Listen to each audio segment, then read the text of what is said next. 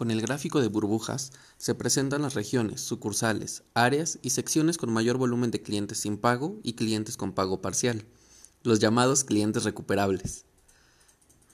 Igualmente, a través del botón Reproducir en el filtro del gráfico, podemos observar los movimientos en los volúmenes por mes del último año.